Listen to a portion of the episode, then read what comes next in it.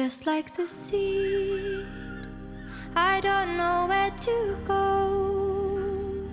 Through dirt and shadow I grow.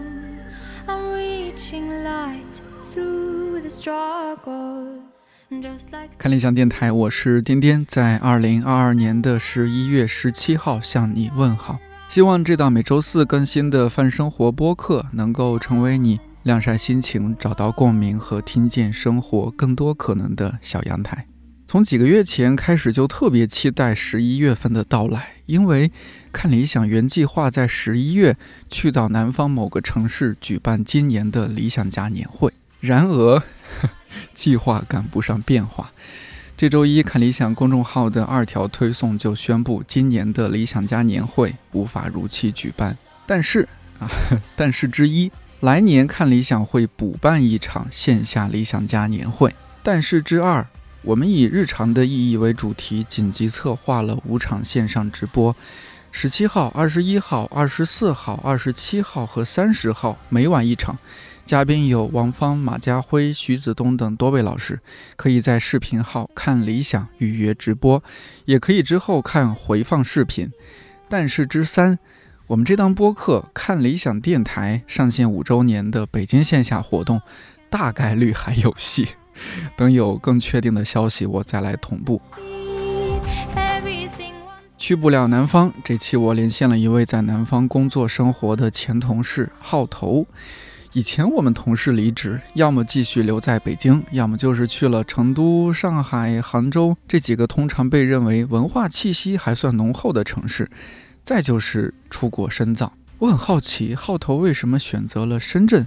他在深圳是不是继续从事文化传媒相关的工作？以及文化荒漠搞钱，是不是大家对深圳的一种误解？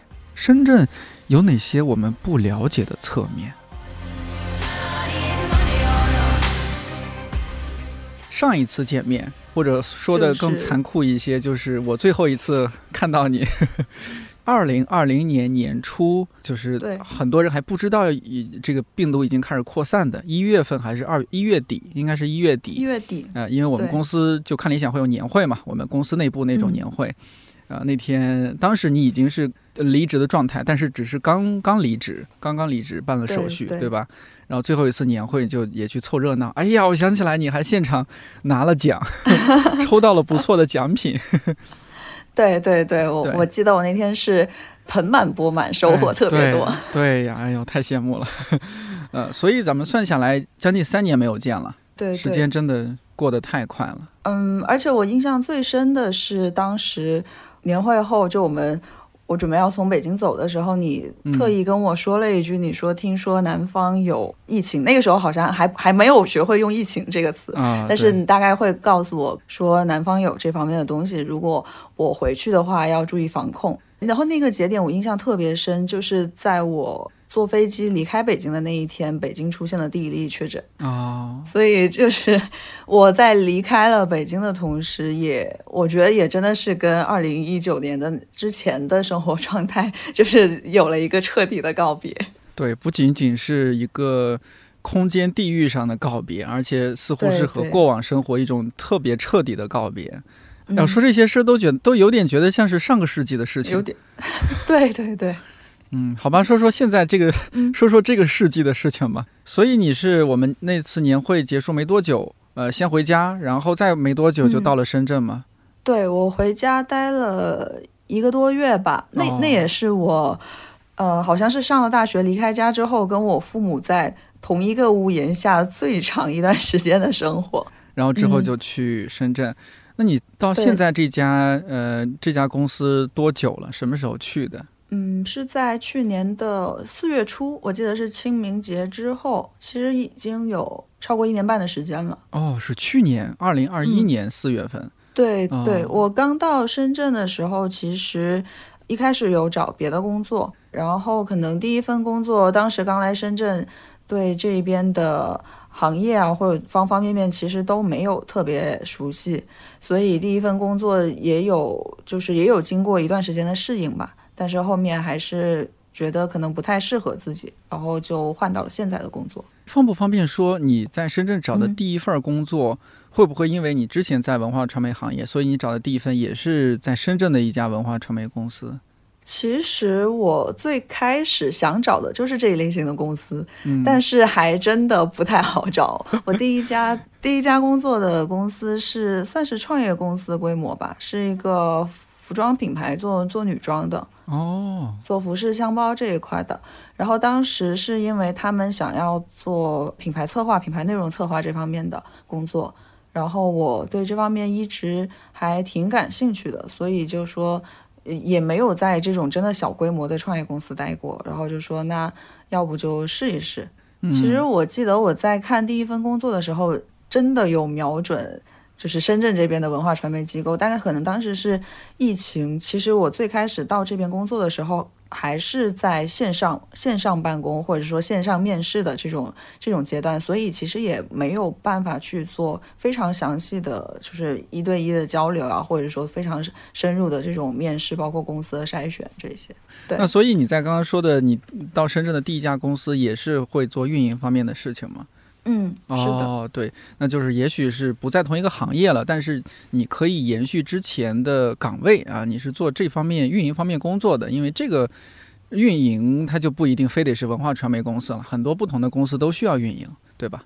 对对，其实那个时候我记得我来深圳，一开始我就是瞄准媒体行业或者说做文文化传媒公司，但是后来我就发现这一边招的编辑记者都是关于房地产、金融、科技领域，这个跨度对我来讲真的还挺大的，因为我又是，呃，我从我的大学的专业，包括到后来实习，然后工作以后的所在的行业一直都是跟文化传媒有关，然后对。房地产金融这一块真的是不太了解，所以当时这个跨度对我来讲有一点太大了。那我就想着说，那是不是可以就不换岗位吧，或者说做一些工作性质非常非常相似的、可以迁移的这些嗯这些工作，然后去跳到其他行业去试一试。那是迁移的不太成功吗？待了一年还是不到一年就离职？对，我觉得刚开始会有很多不适应，因为我在就是我刚刚说的在服饰箱包的品牌工作，那是我真的第一次接触到电商的业务，而且再加上公司可能又是创业公司的团队，其实真的会很忙。刚来的第一年，生活的节奏、生活工作节奏发生了特别大的变化。以前在比如说在北京在看理想的时候，就算会加班，也不会说。连续的加班，或者是说会高强度的这种忙碌，但那个时候就是忙过一段时间之后，忽然感觉到这种状态，我我的精力和能力好像跟不上。然后其次，我也不是特别喜欢这种状态。那现在这家公司也是在做运营吗？你现在工作内容是什么？我现在的岗位是做内容策划。我在我们公司有一个内容小组，然后我们的工作内容主要是。比方说，我们公司研发一款新品，研发出来之后，它正式上市前，它是需要一系列的包装宣传物料的。举个最简单的例子，比方说前期的一些产品命名、产品的宣传与 slogan 的这种文案的撰写，我们的工作会涉及到。然后到了中期，比如说产品上市需要拍摄海报呀，或者说制作详情，或者说在拍宣传视频这一块，我们也需要负责策划。然后到了。产品上市之后，比如说宣发的一些推文呀，这种推广方面的内容工作，我们也会设计。所以我现在的工作做的最多的，其实分两类吧，一类就是文案撰写，另一块可能就是对接拍摄。但总体来讲，我就是要做围绕着产品去做整个项目的这种策划，能够准确的让这个产品去。表达它真实的状态，然后直达消费者的内心，觉得哦，没错，这就是我想要的那个东西，大概是这个意思。对，其实是让产品会说话吧，嗯，哎，能够 直观的告诉大家我是谁。哎呦，在看理想的时候没有听你说过这样的话，或者说在看理想很少听到这样的话，说让产品会说话。这是刚刚灵光一闪想到的。感觉就有点像是，你看之前在看理想，那是你你的工作有点像是说，我们把一档音频节目啊，我们某一个主讲人的音频节目给他做一些策划，线上的、线下的和用户的一些互动。那现在变成你是一面对一个实体的东西，一个产品，对啊，假设它是一个锅，它是一个电饭煲，它是一个什么什么，哎，然后去给它呃去策划一些相关的内容。的确，我工作接触到的呃产品或者说内容的形态会会很不一样。在看理想，可能我们做的节目很多的是是虚拟产品，它并不是真正的看得见摸得着的。但是现在接触到的就是非常实实在在的东西。所以我觉得，从虽然我同样是在做内容，但是我面对的东西已经发生了挺大的转变。但可能有些呃之前的一些工作能力啊，一些工作的逻辑，它是可以直接迁移过去的。对对对对。抛头，我我今天可能会问很多傻问题，因为我对深圳几乎一无所知。比如说南北方的公司，就你感受到的而言，一些做事的方式、方法、风格、公司文化这些围绕工作的一些相关的一些细节和方面，有哪些相同，有哪些不同？整体感受下来，我可以说一些不同点吧，因为我觉得相同的可能还是挺多的，而且这可能跟也跟你所处的行业或者是公司更有关。但我观察到，我来到广东之后，很明显的一个感受是，这边真的会睡午觉，就是午休时间一定是很长的。虽然我们公司的午休时间也没有特别长，但是午休时间一定会关灯。然后大家可能会带自己的行军床，然后或者是说我跟同事们经常就是找一个小的会议室卡座，大家关灯，把床一铺，然后会带上自己的枕头被褥，就真的就睡觉。然后，嗯，这个不光是在我们公司，就是包括深圳的大厂，然后以及我那些在国企事业单位的同事，他们都是。我我记得我有一个朋友，她是在深圳的一个国企，一个女孩，她的卡座是带有床位的。就是大家午休真的会会去休息，可能每个公司的时间不一样，有的一个半小时、一个小时，有的可能两个小时到两个半小时，这都是常见的。就是大家说到午休的时候，是真的会睡觉的那一种。即使领导或者老板在公司，甚至老板也在那儿睡。对，没错，反正公司也会提供这样的地方给你收纳你的。收纳你的小床，所以 怎么会？所以大家就是到点了就一定会啪一下关灯，然后拉出自己的小床，就在自己的工位底下睡觉。有的可能会戴上眼罩呀什么的，但是一定是会有枕头被褥的。关于午休这个事情，这也是就是我离开家之后又。又回到南方之后的一个，算是再次的冲击嘛？因为我从小在我们家那边也是有午休的。我觉得对于像南宁这样的非一线城市来讲，它的生活节奏更慢。我的午休以前上学，包括我父母在单位上班，好像午休都是两到两个半小时。我是从小就有午睡习惯的人。我记得我刚到北京上学的时候，我即便不吃午饭，我也要回去睡觉，然后才去上下午一点半的课。因为那个时候一点半上课对我来讲是很困难的，我上学一直都是两点半之后才开始会上课，然后直到这个习惯就是真的是在北京开始工作了之后，发现大家都不睡午觉，我才就是硬熬着把这个这个毛毛病给克服掉了。嗯，但是回到南方之后，一下子又重拾了这个习惯。就是现在，我包括到了周末，我可能吃完午饭，我还是会犯困。OK，那那那还有呢？除了这个，比如说午休这一块儿，职场的一些做事风格啊，协作的一些方式啊，风格啊，也会有一些差异吗？就我现在所在的公司，的确会比较注重效率。其次，我再举一个例子吧，就是。我有一些朋友，他们是在深圳这边的事业单位工作，深圳的政务效率真的非常高。我身为一个市民，我能感受到的就是，你去你去办个证，或者是说，举个最简单例子，我去办一个澳门的港澳通行证签注，一个是我去到那边，我可能是无纸化的，都是电子化的流程，然后自己去弄，然后另一个就是可能五个工作日，他说是五个工作日，他真的就是。很快就给你下来了，哇！所以我能感觉到深圳这一边的整体的公司，包括不同的企业事业，的确是会很注重效率。嗯，然后还有一点，算是我自己的观察吧。我感觉到深圳的公司不太社交，哎，这个可能是我 我正要是问你我自己的，的个人观察。嗯对，对，就是大家平时会讨论嘛，说哎，公司同事到底能不能做朋友？我们先不管说能哦与不嗯能，那南北方的嗯这种会有些区别嘛？比如说，我觉得在在看理想，或者说我个人的一些工作经历，嗯、文化传媒嗯行业这些嗯这些公司，可能也因为大家都比较穷，然后呢，也相对比较容易成为朋友。但我不知嗯道你在深圳的感受是怎么样的。嗯，只能说从我自己的经历观察吧，我能明显感觉到，的确是来深圳之后，我所就职的两个公司跟同行之间的交流和互动会少很多。我我就像你刚刚说的，我我也会感觉到，在北京的公司，比方说贫穷的文化产业，大家那种嗯互相支持或者说抱团取暖的感觉会更强烈。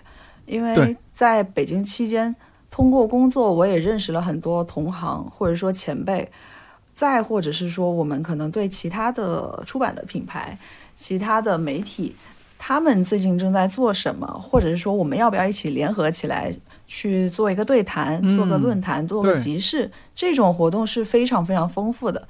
但我发现，在深圳，至少以我的经历来讲，还真的蛮少的。除了比如说上网去看资讯、看公告，或者说去自己做额外的功课，其实我很难会了解到同行正在做什么，或者是说我们要不要一起联手起来去做些什么。感觉到就是来到深圳之后，我的这方面的社交或者说行业之间的这种交流互动变少了。我觉得可能嗯还是和你们就是你现在所处的行业性质有关系。嗯比如说你是小家电，小家电行业，你如果说和同行交流，那同行之间这样的行业哦，对同这个公司之间基本都是竞品吧，是吧？对，没错。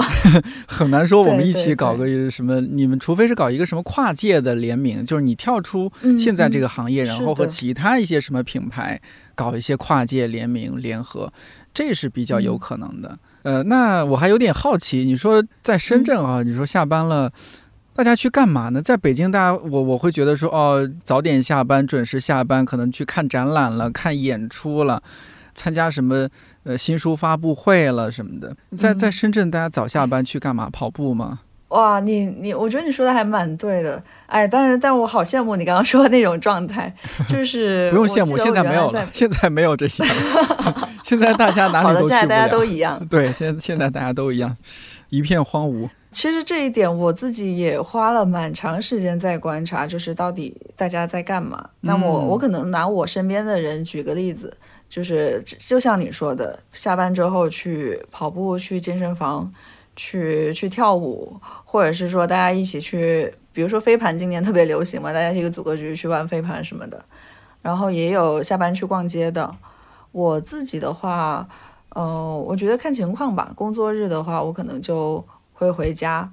像我可能刚开始会很想出去玩，因为我我刚刚说了，我在北京，我可能不光是周末，我连非周末我下班都都想出去玩。但是在北京很大的一个限制是，交通需要花很多的时间，你只能就近，而且还是说你的公司可能在在三环以内吧，这还是就近还是比较方便的。但是在深圳，我能感觉到的是这边的。商商业中心或者是说购物中心会很多，然后可能它的购物中心的丰富程度也超乎你的想象。比方说，我刚来深圳的时候，我看到居然有展览会办在购物中心里面，这个是我会有一点嗯百思不得其解的一个地方。后来发现哦，购物中心里还有 live house。对于深圳来讲，就是购物中心这种形态，它可能是非常就是占据了主导地位的那么一个。嗯，休闲娱乐的场所吧，所以我会感觉到大家下班之后去购物中心会比较多，或者是说就各自回家，就是像我们公司很多同事回家会自己做饭。对对，可能我们还没下班就开始研究 今晚要吃什么。你刚说那一点，可能是深圳会更好一些，北京也有，但是它不是一个普遍的状况。比如说在商场里面是有 live house 的，嗯，我我了解的不太多，我印象中好像只有朝阳大悦城。呃，地下一层有那个，他应该是他们和伍德吃托克合作一个叫舞台，呃，有那个，嗯嗯，然后还有是办展览，似乎也是大悦城会办一些展览，但很少。大家第一反应还是要去美术馆去看一些展览。对吧？尤伦斯啊，要么就是什么的，是是是，对，或者就是可能下班跟同事们喝一杯啊，或者是去去哪聚一聚。那你在深圳有感到特别亲切的一刻吗？就是可能他你看到一个是是什么东西，然后让你想到了在北京的一些生活，让你觉得很亲切。有有有，我我想说一个很巧的一个事情，就是北京有一家饭馆叫米店，嗯，然后我刚来深圳的那一年，我知道深圳的福田区也有一家饭馆叫米店，然后也是吃云南菜的。我就兴冲冲的去了那家店，而且那家店的菜也确实很好吃。后来我才知道啊，就是一个美丽的误会，它只是跟北京那一家重名了啊，不是开分店。嗯，对。然后那一家的呃，深圳的这个米店的老板是西安人，他也是在深圳和西安就开了这么两家。但是比较遗憾的就是去年。呃，深圳的这家店已经关门了，应该也是受疫情的影响，餐饮行业还是受到了很大的冲击，所以他只保留了西安的那一家。对，然后但是我当时在深圳刚看到米店的时候，会感觉到哇，好亲切。其次，哎呀，我发现让我感觉到亲切的都是跟吃有关的东西。其次，还有一个是我在深圳，深圳也有伍德吃托克，我在深圳的集市上面看见了北平机器。哦，哎呀，然后当时也是，当时感觉哇，太亲切了。然后后来我问才知道，就是他们并没有在深圳开店。但是他们跟深圳本地还挺有名的一家餐馆算是合作吧，就是在他们的那个西餐厅可以喝到北平机器，嗯，这个还挺神奇的。那不得来一杯？所以，对我当时就来了一瓶草莓麦啤，因为毕竟你在北京待那么多年嘛，你在北京连读书在家工作待了几年啊？六年多，六七年吧。哇，那真的也很久了。对，我会感觉到我是被同化的很严重的，就是 我的饮食习惯，包括对气候的适应这一块，可以说是就是北京的那一切，我已经非常熟悉，而且能扛了已经。那我要不要告诉你，北最近已经开始供暖了？天哪，这是这是每年最最令我伤心的时刻，就是一个是北京入秋，北京下雪，北京供暖，北京没有蟑螂，这几个东西，只能说蟑螂少很多吧，也不能说完全没有。也是对，不说这些了。我比较好奇的一个点就是，为什么？好，你看啊，一个广西南宁人啊，在北京读书，然后在北京的文化传媒行业干了几年。没有选择回到南宁，呃，没有选择去其他城市，选择了深圳。嗯，为什么是深圳？嗯，这个是问题。其实我正好最近我自己也在回想，就是为什么是深圳？有几方面原因吧。一个是我觉得我的个性是很爱往外跑的。我好像我不知道为什么，在我成长的阶段，我好像想象中自己未来的生活就不会是在南宁生活。嗯，所以为什么不回南宁这一块，也是因为在家那边没有特别适合自己的行业和岗位之类的，所以我基本上是上学的时候就很确定自己应该是不会回家。但是当时就觉得有有，其实有一个很巧的原因，就是我男朋友他的研究生是在香港读书。包括我在北京工作的那一段时间，其实他是毕业前，他有过一段时间是往返于深圳、香港和北京的。嗯，后来他也有在北京实习和工作，但是中途有这么一段时间吧。然后我我男朋友跟我也是一个地方的人，所以我们也一块在北京上学。其实对于我们来讲，可能除了南宁、北京。更熟悉的一个城市可能就是香港，或者说紧挨着香港的深圳。哦，当时深圳更多扮演着像中转站这样的一个角色吧，而且加上我自己其实也挺喜欢香港的，所以我上次捋来捋捋了半天，到底为什么是深圳？然后想了半天才想起来，哦，原来是因为当时是想着去香港很方便。嗯，对，而且当年就是看到深户可深圳户口可以多次往返香港，就是这点会让我非常的心动。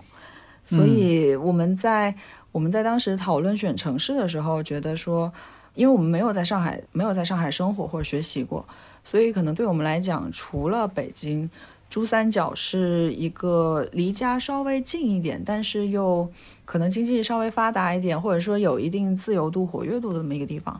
所以那个时候我们就是瞄准了港深，对。那又为什么不是广州呢？其实广州我当时也有了解一些，同样也是在了解文化传媒这一块，但是会会感觉到广州那边的，比方说除了南方传媒这一块，其他的文化机构感觉更立足或者是更聚焦于广东本地的一些文化。但我也不是本地人，所以我会觉得说，嗯，好像选择也没有那么多。其实当时广深我都有放开找，只是可能就深圳前几年发展的也很快嘛，然后感觉这边是不是呃新的机会会更多？就是真的就是很凑巧的来了深圳，然后居然就待到了现在，而且还现在也挺适应的。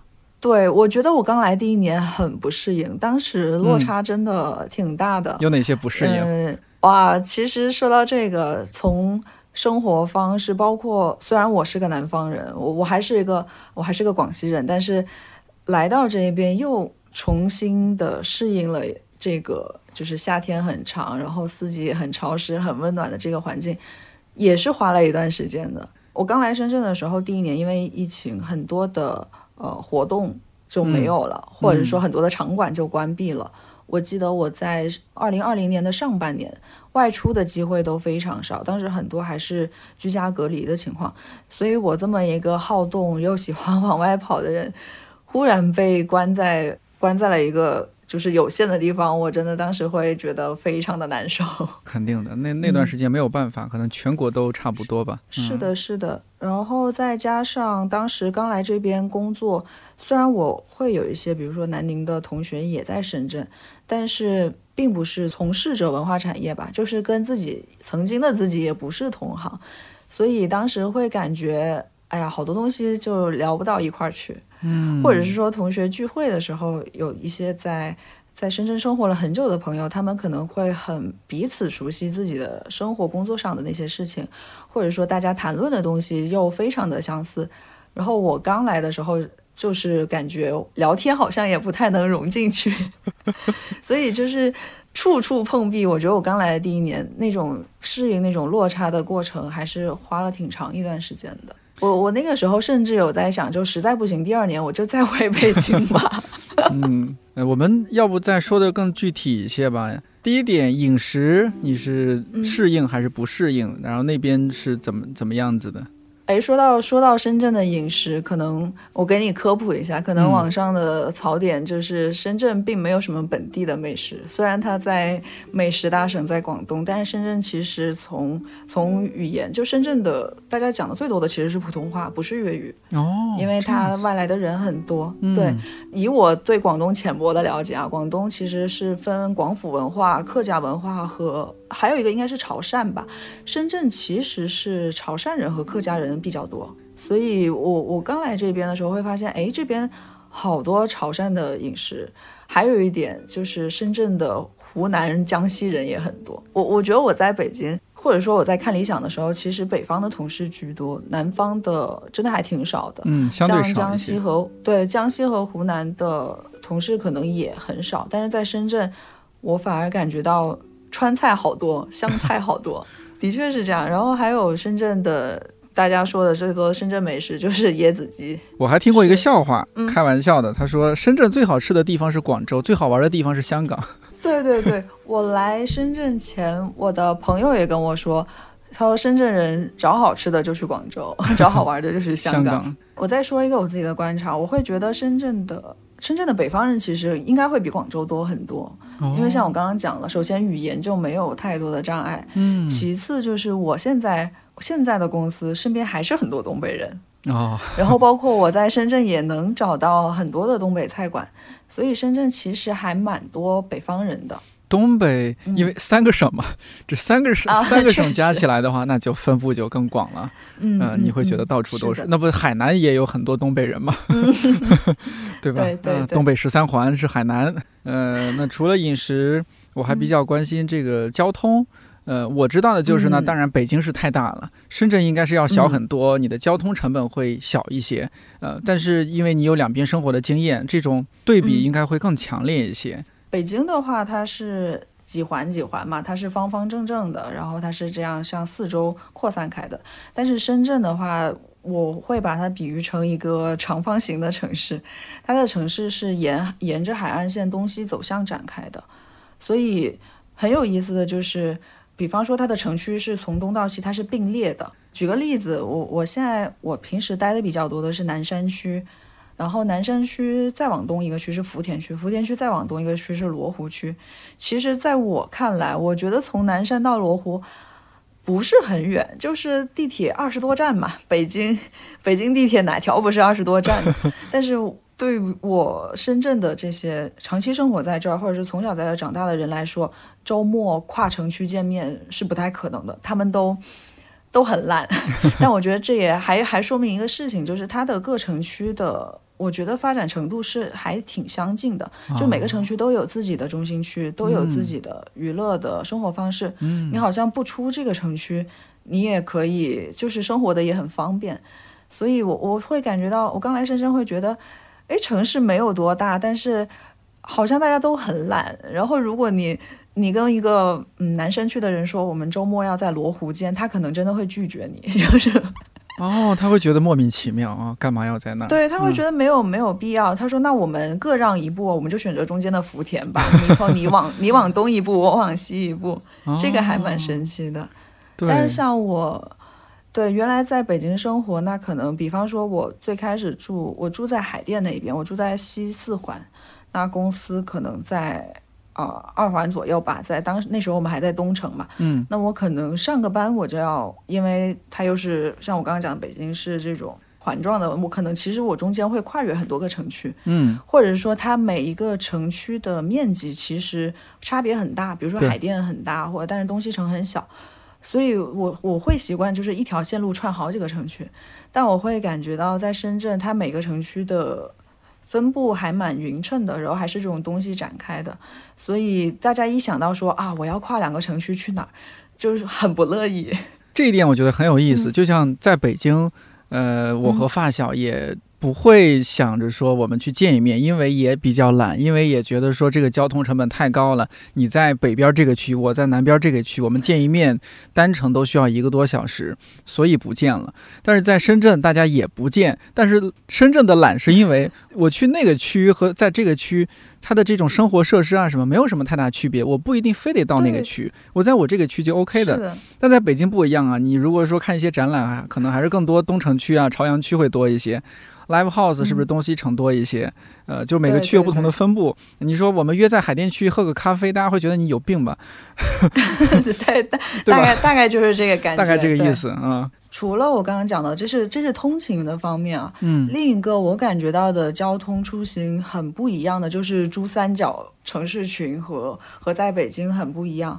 比方说，我我在深圳，我可以坐船去珠海，我可以坐坐船去澳门、去香港，就是一个小时你就可以珠三角这几个城市你都可以去。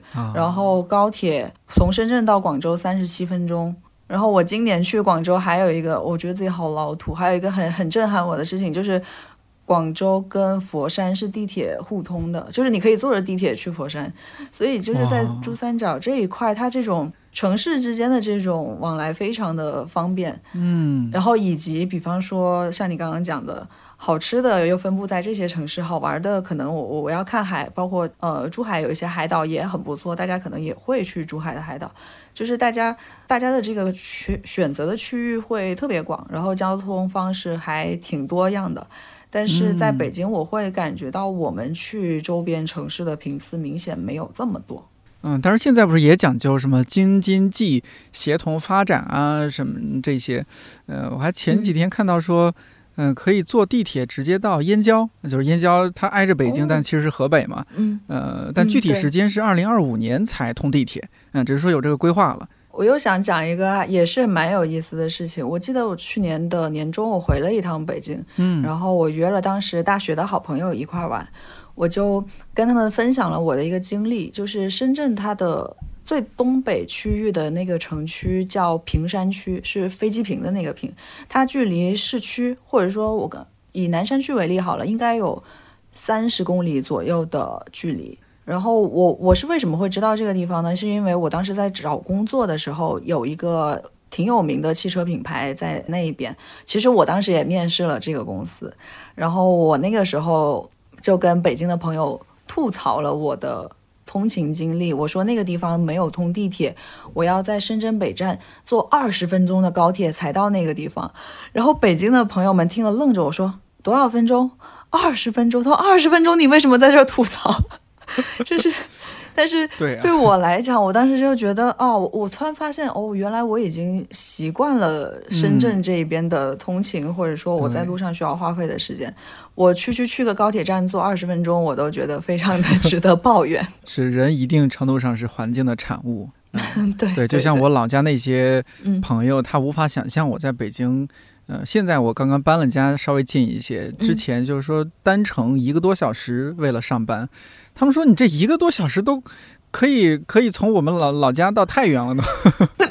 对对对，大概就是这种感觉。我我刚刚离开北京的时候，我也觉得，我像我刚刚说的，为什么地铁二十多站你们都嫌远？我是习惯了通勤，就是一个小时地铁是正常的，就是在北京。嗯，是啊。那你现在上班，你单程需要多长时间？坐地铁的话？呃，其实我地铁就好几站，但是可能算上我去地铁站的时间，大概半个小时左右。哦，这在北京是非常幸福的通勤距离。对对。但在深圳可能就也算正常吧，也不也不算特别远。嗯。呃，那再说，嗯，再说一点，我们我也很关心的，租房。嗯。啊。哎呀，我这个在北京租房，那真是，哎呀，北京赚钱，北京花，一分别想带回家。大家也会说深圳，对对对，就是我来深圳之后，大家也会说，就是来了都是深圳人，一分别想带回家，就大概会有这种类似的说法。嗯，但我自己客观来讲，我觉得深圳的房租还是便宜很多，跟北京相比。嗯，你你带对比一下吧。嗯，怎么个少法？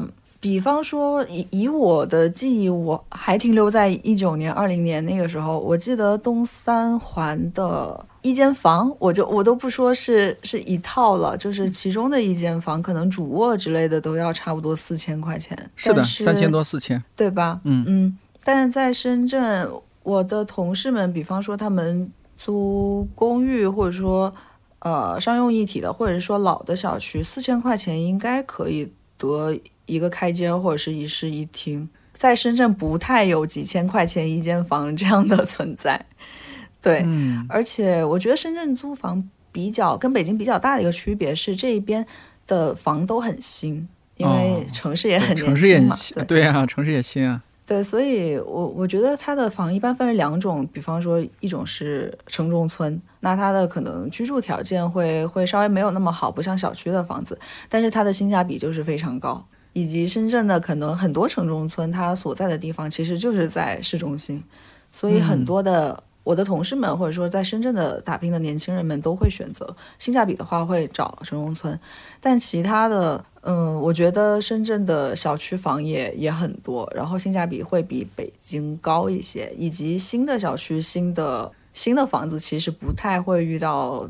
太多居住方面糟心的事情，比方说什么下水道呀、水管啊，对，然后啊供暖我们就没有这个条件了，但是就是类似的这种这种问题会少很多。你现在一个月房租方面要花掉多少钱啊？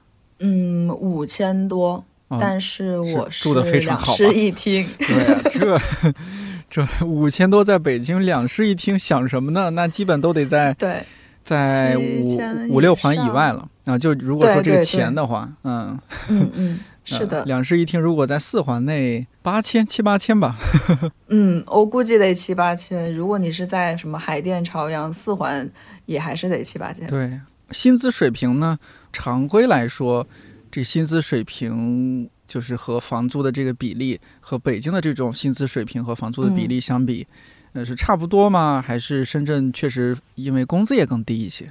我觉得我的那些在国企事业单位的同学福利都很好，尽管今年因为疫情，的确他们也有，比如说年终奖或者说整体的年薪会有会有打折扣，但是我觉得跟其他的城市相比，国企事业单位的收入也还是还是不错的。就是从。如果从北京去到深圳工作，还找到一份相对不错的工作的话，其实这个工资不会有太太下下降的太厉害，呃，顶多是一个，比如说会有太厉害，是吧？一百变成了八十九十这样的一个区别。对，我觉得更更多的还是看行业，比如说像深圳的，嗯，我觉得就先不讲今年的经济形势了，但是像我知道之前的，比如说互联网金融，包括通信这一块，在深圳发展的还不错的行业，其实薪资水平是挺高的，我觉得是不低于北京的，是吧？嗯，生活质量又好，嗯，没事儿就去去香港、广州、珠海、佛山。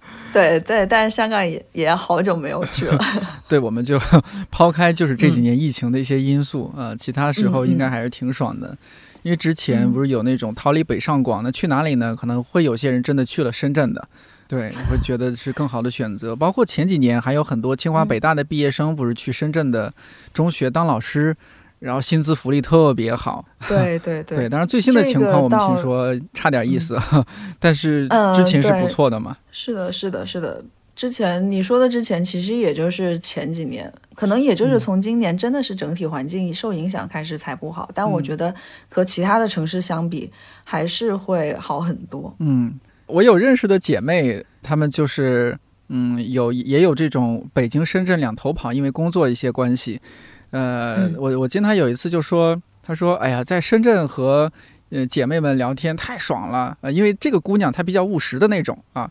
呃，说哎呀，在深圳，你看我们姑娘们在一起聊的就是聊搞钱，在北京为什么老是那些搞那些比较文艺的，是吧？多愁善感啦，感时伤怀啦。这深圳的姐妹多棒啊，就是一心想搞钱。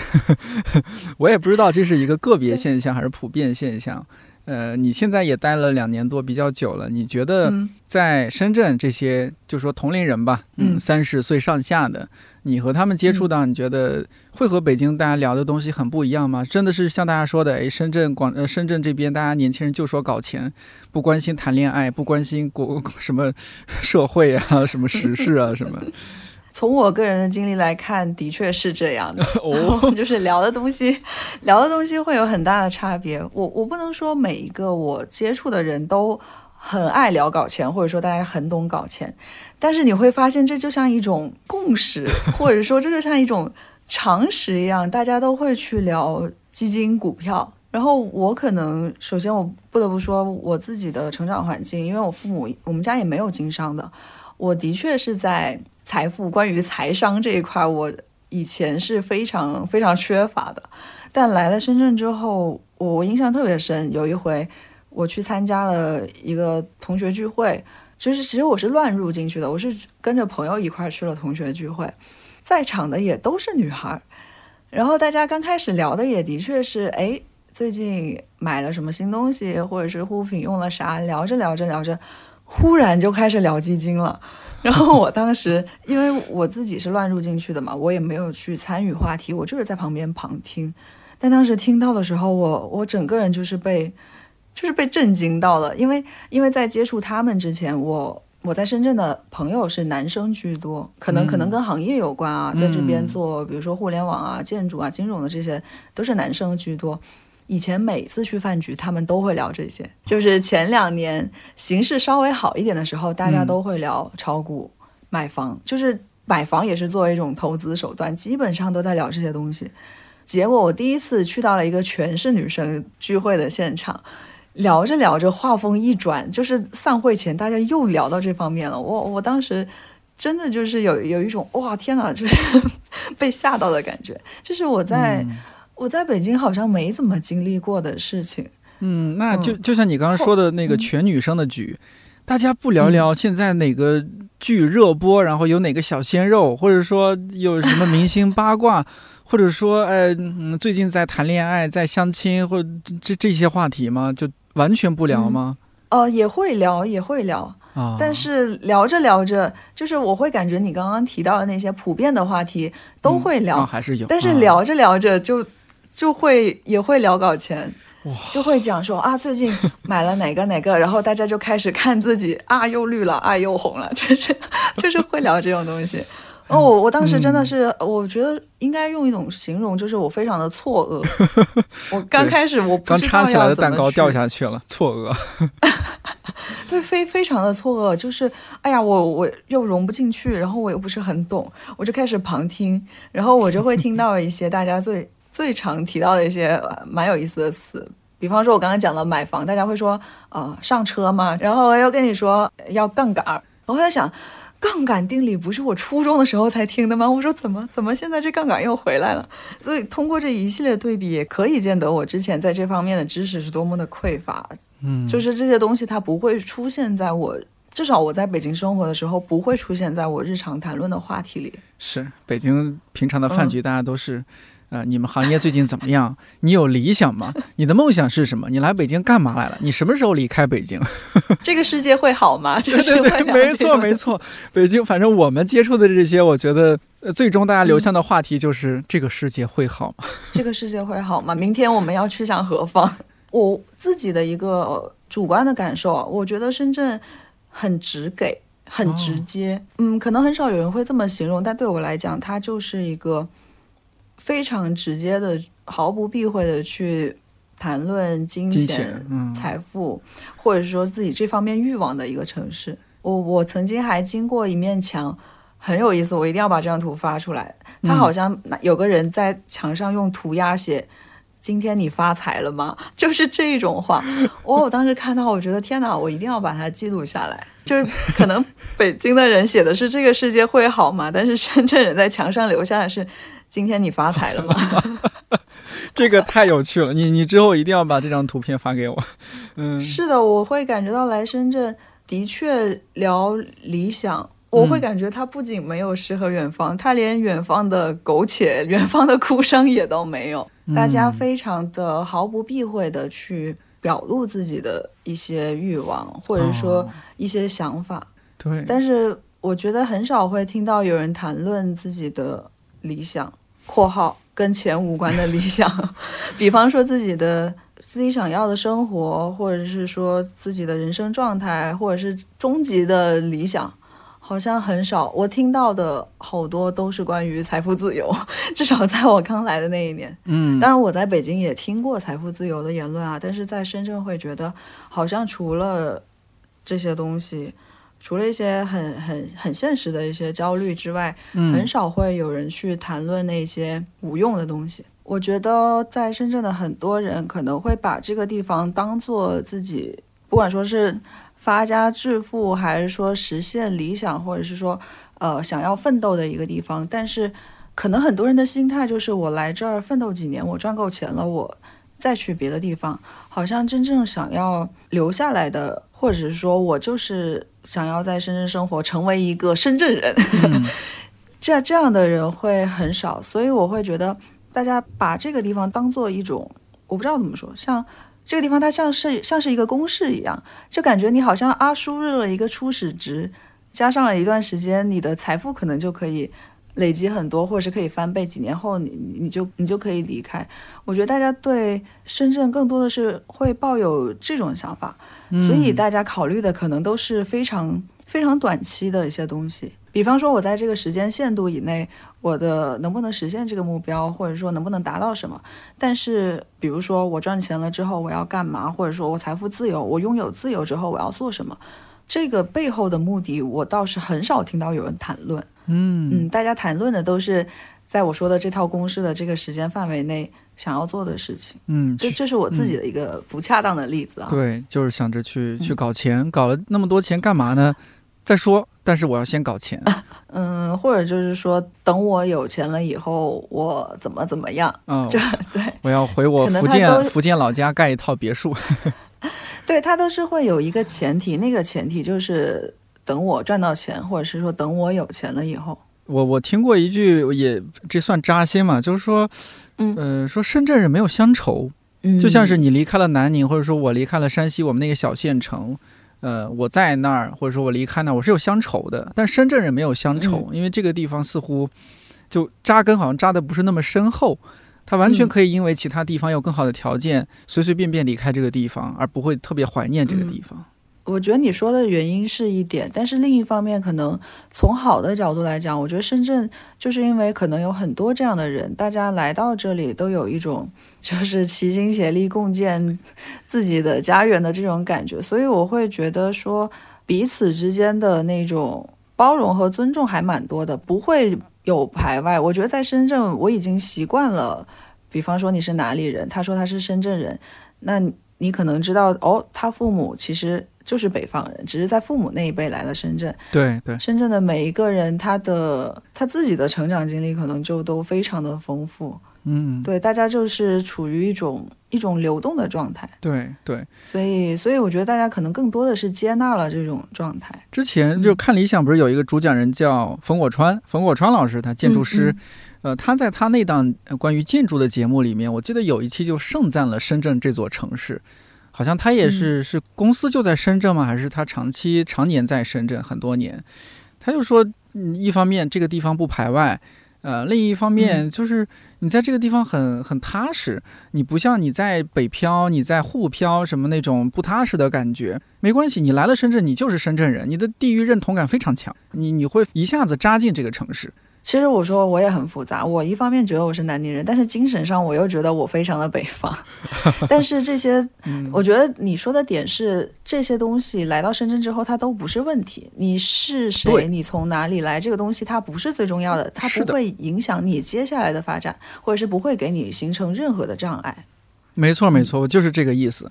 嗯，但在北京，这些有可能不一定是障碍，但它一定是你跨不跨不过去的一道坎儿。你还总总还在想你你的你你和老家，你和北京啊，你们不同的这些关系，或者说老家的省会啊，你会想这些之间的关系。那再说说就是。你看，你学的是这个和文化传媒相关的专业，后来从事文化传媒行业，但是你到了深圳，我因为我对他有些刻板印象，或者说大家会给深圳贴一些标签。刚刚也说了搞钱，像韩老师会觉得深圳是文化沙漠。嗯，那首先，那第一，你觉你去了那儿，你觉不觉得深圳真的是一个文化沙漠？第二，毕竟在北京，你会和很多文化传媒相关的东西去打交道、去接触、去看展览。深圳如果说这些资源会相对少一些的话。你怎么样在在深圳构建起你的精神长城？你怎么样在构建起你的新的附近？呃，再去和呃和类似于北京那样的一群人去建立联系？但是在深圳也是有这样的一群人的。OK，先说荒漠的事情。你今天提到的那两个刻板印象，我不得不承认，其实我觉得深圳它会有一些荒漠的感觉，但是我又觉得它不全面。我我一直也很想探讨这个事情，我觉得它很有，还挺有争议的。然后像你刚刚讲到的，因为我自己我所学的专业，我接受的教育和我前几年或者说过去十年的这种生活环境给我带来的东西是，其实我会很在意呃一个城市的文化生活氛围，所以来了深圳之后，这种不适应的感觉会让我一直。也在观察着这个事情，就是我想看一下它，它到底是不是荒漠，或者是说它为什么会是荒漠。那我先从自己的出发点讲好了。深圳的深圳的活动真的会比北京、上海要少一些。其实我觉得“文化沙漠”这个词，它应该是一“荒漠”这个词是一个相对的词。它可能对于其他的小城市来说，深圳的生活已经非常丰富了。嗯，但是大家为什么会把它称为荒漠？可能只是因为它在。一线城市里面，或者说跟其他的新一线城市相比，它的文化生活会很少，但是你的呃你的经济发展水平又很快，所以你的很多东西没有跟上，所以我的觉得大家把它称为文化荒漠，其实是有一个前提的，就是你在一线的城市里面，你是一个荒漠。其次还有还有一个我很想补充的点，就是讲一个很有意思的事情。深圳或者是说广州有一个有一个称呼叫做“广寒宫”，哎，我不知道你有没有听说过？没没听说过。嗯嗯，这个词好像最早是最早是因为广州那些喜欢听音乐演出的人，他们会自嘲广州是“广寒宫”。后来我发现，好像广深、广东都有都有这个，大家就是乐迷之间会互相自嘲。微博还有一个账号，我记得好像叫什么“广寒宫戏剧 bot” 之类的。就是会专门去汇集整个广东地区的演出信息，包括大家看完之后的反馈。嗯，我觉得为什么会叫文化沙漠，或者是说有广寒宫 这样的称呼，其实是因为除去展览这种形式，还有很多的娱乐形式，比方说或者说艺术形式吧，比如说话剧、戏剧、呃脱口秀这些。但是在这种演出排期排期的过程中，你会发现，哎，好像。总是会绕开广东，他会去北京、上海、成都、呃江浙沪，但是广广东地区的排期会很少，所以大家生活在这里的人才会自嘲说是广寒宫。但我自己的一个感受是我发现这两年这个趋势有在变好。哦，对，我觉得它呃相对荒漠的点，可能不光是说它的图书馆、书店、文化品牌少，其次大家在抱怨的可能是像这种活动、这种不同的艺术形式，在深圳或者说在广东地区没有北上那么的丰富，所以我觉得大家提到荒漠的时候，这方面也是一个原因。然后还有一些我自己的一个感受是，我会觉得。深圳地区的很多的活动的确会远不如北京。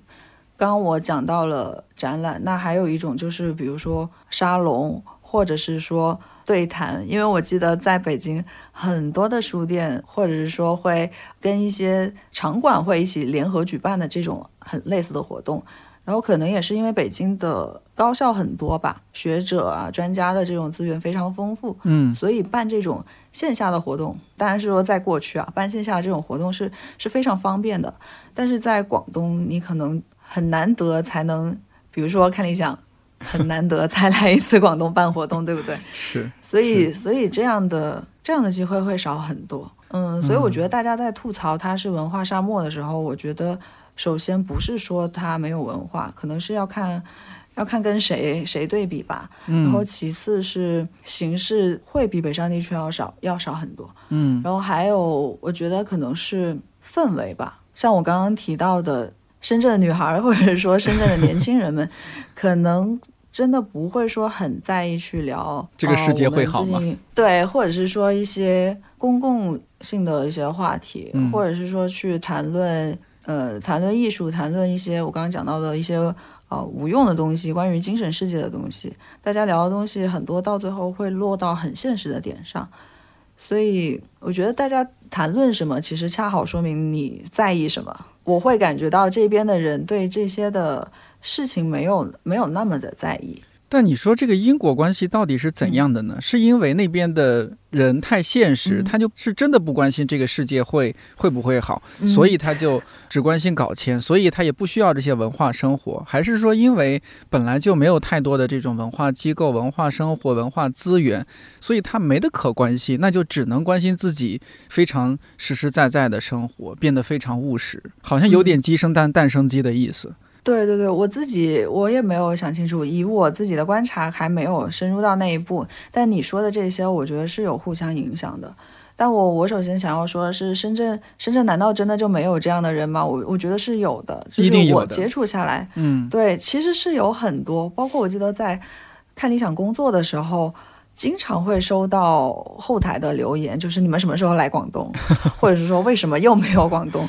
我能感觉到，就是这一边的呼声总是很高，就是我是能感觉到有这么一群人存在的，但是他们在哪儿？就是对我来讲，我会很难得有，比如说有一个场合，或者说一个机会，把这样的人聚集在一起。我觉得缺乏的是是这样的机会。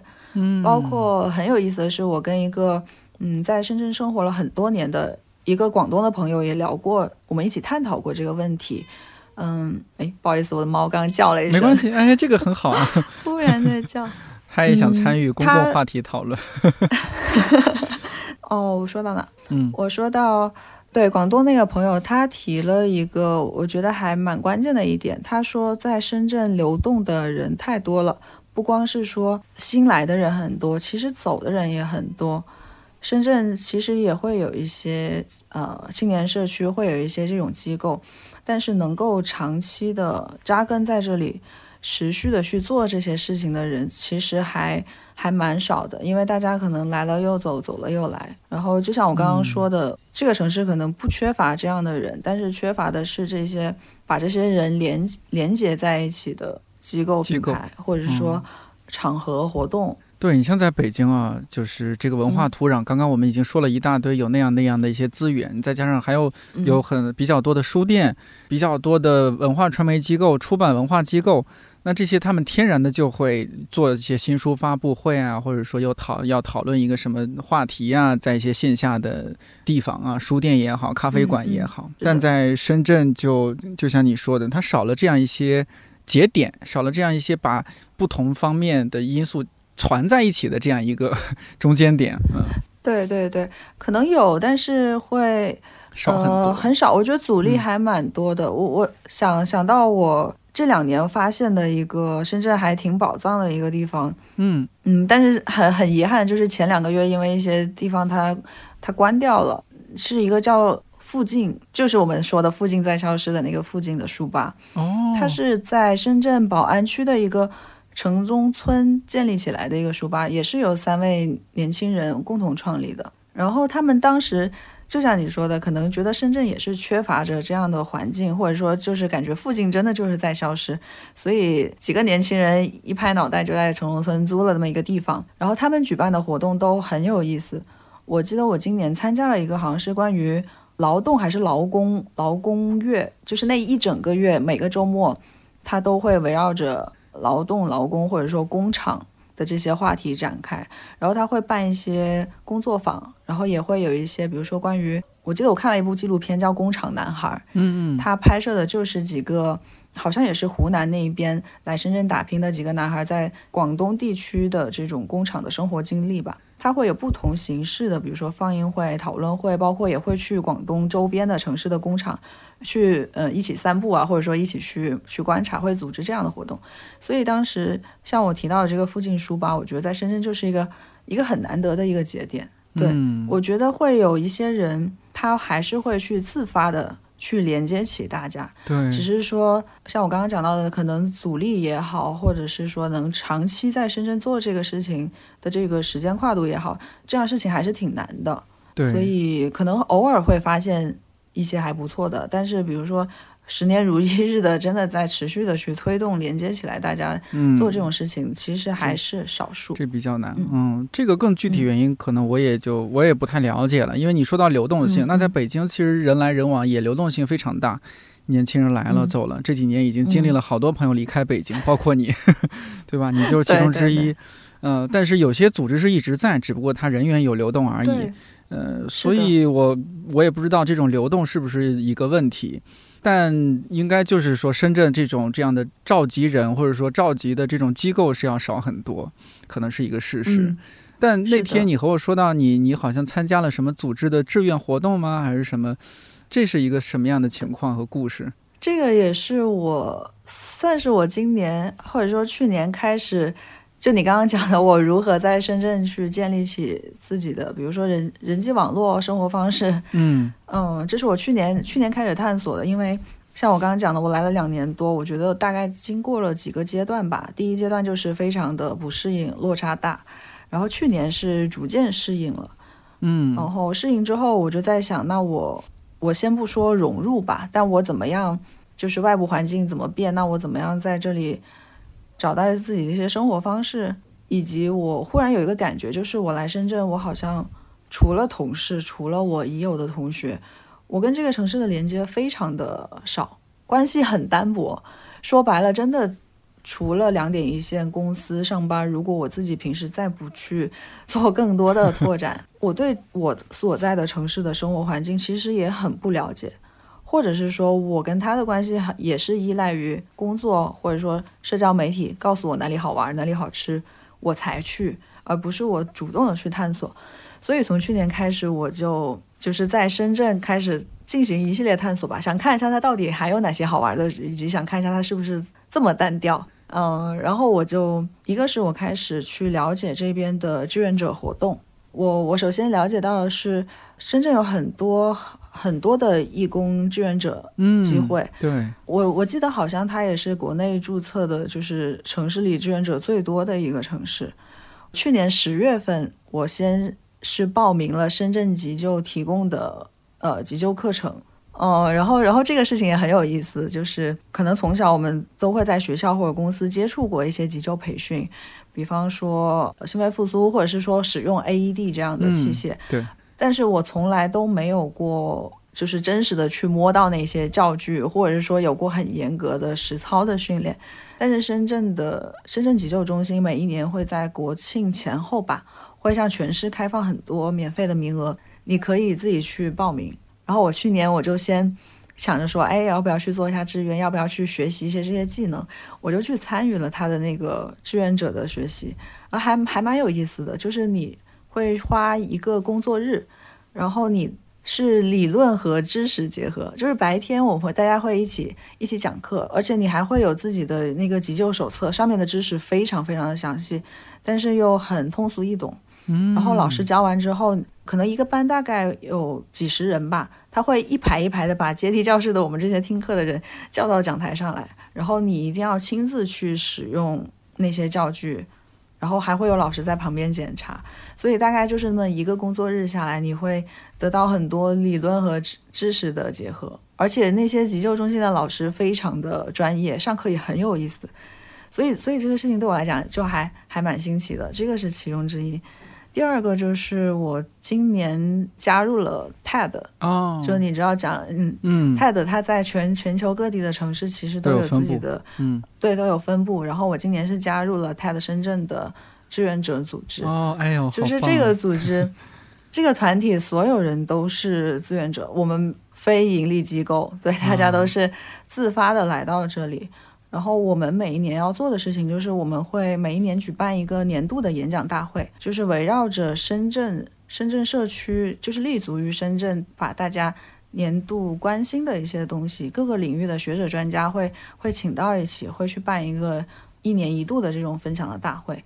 然后平时可能也会。跟这些学者专家有的一些呃日常交流，我们可能也会做成，比如说视频，或者是说推文，或者说之后可能也打算做成播客这样的形式，去传播深圳本地的具有嗯代表性的年度的这么一些话题。嗯，然后我今年加了这个组织之后，感觉也还蛮奇妙的，因为也是遇到了各个年龄段或者说各行各业生活在深圳的。年轻人有理想的、关心这个世界会好吗的年轻人，没错。一个是刚刚我们讲到非盈利机构，其次我发现很多人其实是经营着自己的公司，所以可能自己可支配的时间更多，但是还是依然非常非常热情的投入到这个事情上来，所以就通过这个机会接触了这么一群人吧。哎呦，好想去深圳看一看，嗯，因为很多地方真的你不去一趟。你一直会存在那个刻板印象。是的，是的，嗯嗯。说到这些，刚刚说了这么多，我还想补充一两个让我觉得刮目相看，或者是说刷新我对深圳认识的一些事情。嗯，就是我刚刚讲到了深圳这两年的一个变化，是你能看到政府，当然可能政府也有这个精力，也有这个钱，政府其实花了蛮大的力气放在，比如说公共设施的建设。比如公立的一些美术馆、图书馆，包括剧院的这些投入，其实是很多的。然后我想想说一个让我印象巨深的，就是我们刚刚聊到的那个坪山区，距离深圳有三十公里的那个城区，它的生活面貌跟深圳的市区其实还挺不一样的。它就是自然环境非常好，嗯。然后坪山区从应该是三到四年前吧，它建立了一个。馆群有六个场馆，比如说什么美术馆、图书馆、展览馆，包括大剧院，它会有一个平山区展览馆群这样的一个一个称呼。然后平山区，我我自己后来也去参加过他们的活动，我能感觉到他们真的有在做一些让我很佩服的事情。首先，第一个是平山区美术馆的馆长是一位建筑师，他还是北京人，对，叫叫刘小都。当时坪山区的这个美术馆馆长的职位好像是公开招聘的，你可以想象吗？就是一个城市的区级的政府，或者说一个区级的公立美术馆，它相当于它在博物馆机制体制运营这方面，他们也做出了很大的一个跨步。他们居然可以开放职位，然后公开招聘，然后一起去做这些还蛮蛮创新的这种变革。特区真是不一样。其次，对，其次是今年很巧，在六月份的时候，坪山区的那个美术馆，我刚刚提到那个，它成立三周年，开始办了很多一系列的活动。然后机缘巧合，我参加了其中的一个活动。这个活动让我印象很深，就是我第一次去到了呃坪山的那个馆群，然后接触到了很多那边的志愿者。当时很有意思，就是一个下午的时间，我们嗯告诉我们这一群人可能有大概二十多个人吧。说你们会被很随机的分成五六个小组，然后每一个小组都会有一个志愿者带领着你参观这个美术馆，或者说然后再带你去平山的其他地方去参观不同的路线。然后我原来提到这种志愿者的时候，脑海中想象的画面都是我们这种同龄人，就是至少是比较年轻年轻的这些人做志愿者吧。结果我那天分组的时候，我那个志愿者那那个我应该叫姐姐吗？她应该是四十多五十岁左右，应该不到五十。她非常的热情，她说：“她说，Hello，大家好，我是一个十三岁女孩的妈妈。”她说她平时就是在平山区做志愿，然后非常的热情。以及我发现他们志愿者之间的这种这种阿姨姐姐们的她的这种感情还蛮深的，就是大家彼此熟识。然后，然后更有意思的就是我在参观过程中，可能有一个有一个阿姨，她已经退休了，她好像迟到了吧，她就是很临时的加入我们组。然后我就看到我们那个导览的那个志愿者，他非常熟络的就跟那个阿姨聊聊天，就是我会感觉到在他们那一边的那种社区氛围非常的浓厚，这个是一个事情。其次，我会觉得。他们社区之间应该也是也是非常有爱的吧？因为我觉得很少会听到人一上来就说我是一个呃女孩的妈妈，就是会愿意以这样的身份去去介绍自己。所以，所以当时这个事情让我还挺有触动的。然后，我觉得让我最有触动的一个事情是我们最后到了平山区，它有一个平山，因为我刚刚讲的自然环境很好，他们有一个其中的一个。一个村落，我觉得都不能算村吧，就是一个社区，建立了一个自己的自然博物书房。然后他们的那个书房里的出版物全是关于深圳本地自然科学博物这方面的图书。就是我到了那个地方，我才知道，哦，原来有这么多就是本地的出版物是在探讨深圳这边的自然环境的。以及他们还做了自己的小程序，然后他们还有自己的自然科学步道，然后包括他们做了自己的图书手册，虽然不是正式的出版物，嗯，但我当时我就我就震惊了，就是一个距离深圳市区三十公里外的一个城区的一个社区，所谓的一个农村的一个自然书房，他们做了这么多，嗯，非常丰富的形式。我当时第一感受是，我觉得好利于亲子教育，或者是说。这个地方简直就是自然科学爱好者的天堂，嗯，因为当时跟我同行一个小组的一个姑娘，她她应该就是从小在深圳长大，她是我第一个见到的鸟类观察爱好者，嗯，那个那个时候我们去到那个书房，它有一个有一个类似于比如说自然步道吧，它会你在那个小路上走，你可以辨别就是它的。物种非常丰富，它有各种各样的花，各种各样的鸟和植物。就对我这种人来讲，哦，那就是棵树，那就是个鸟，就是我什么东西都不懂。但是那个女孩她非常兴奋，她脖子上就挂着一个望远镜，然后一路走一路就是追着树上的鸟一直在跑。然后后来我们的那个平山那一天逛完之后，大家会有自己的分享交流嘛？那个女孩就很兴奋地跟我们讲她今天看到了哪种哪种鸟。我当时听我就觉得哇，真的非常震撼，而且我觉得这样的人就是特别有意思。嗯，我能感觉到你成长环境中可能会有小时候会有很多这样的玩伴，但是到了长大之后，很少有人有这方面的爱好，或者是有这个环境去让这个爱好得以发展。但是我当时就是去到了平山，然后见到了这样一群人，然后又又见到了那个女孩，我就觉得，哎，就是这一切好神奇，就会让你忘记你是。你是在深圳，但是它确实就是在这里。所以一个城市它也是多元的，是不同维度和不同层次的。对，有那种啊，大家在一起说着说着就说到搞钱的局，但是也有像你说的，说哎，我是一个十三岁女孩的妈妈，然后哎带着你们去导览啊什么，这是一个城市不同的一些感受，一些侧面。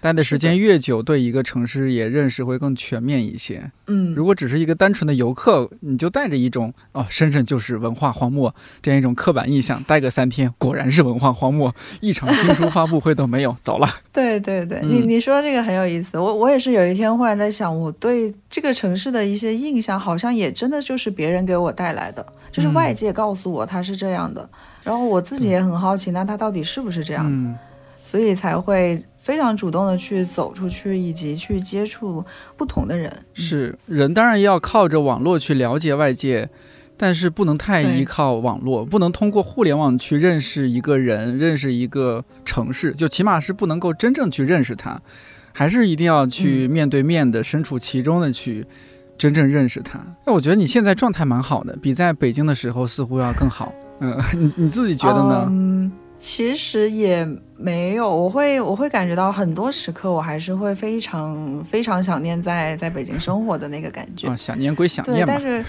但是我其实当时刚刚聊了这么多，我当时为什么比如说会会选择说来到深圳，或者是说会会选择现在的这样的生活方式，对我来讲可能。可能北京才是我的舒适圈，这个是真的。嗯 因为我一直很熟悉，很熟悉那里的环境，很熟悉那里的人。但我当时就是在想，难道真的真的就是要在这个地方定下来吗？其实我会又来了，就是能否看见另一种可能，只是只是带着这样的这样的一种好奇心，或者说试一试的这种感觉，嗯或者是说下一个会不会更好？但是 如果你不走出这一步，你可能永远都不知道。是啊，对，我觉得答案真的只有自己去经历、去探索了，那才是属于你的答案。即便可能到最后发现啊，也也不适合，对啊，深圳就是个文化沙漠，嗯，还是还是北京好。但是我觉得，如果我不是真正的来这边去去生活过，或者是自己去探索过，我可能也不会找到我自己的答案。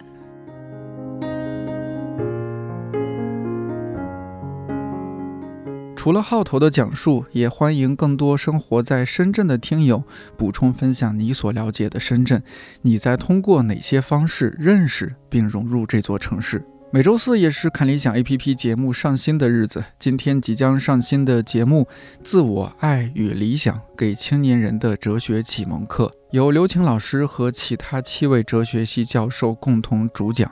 从当下年轻人的困惑出发，围绕自由、自我、爱、幸福、科学等哲学基本问题进行探讨。详情可以关注今天看理想 APP 的站内推送。看理想电台，我是颠颠，祝你早安、午安、晚安，我们下周四再见。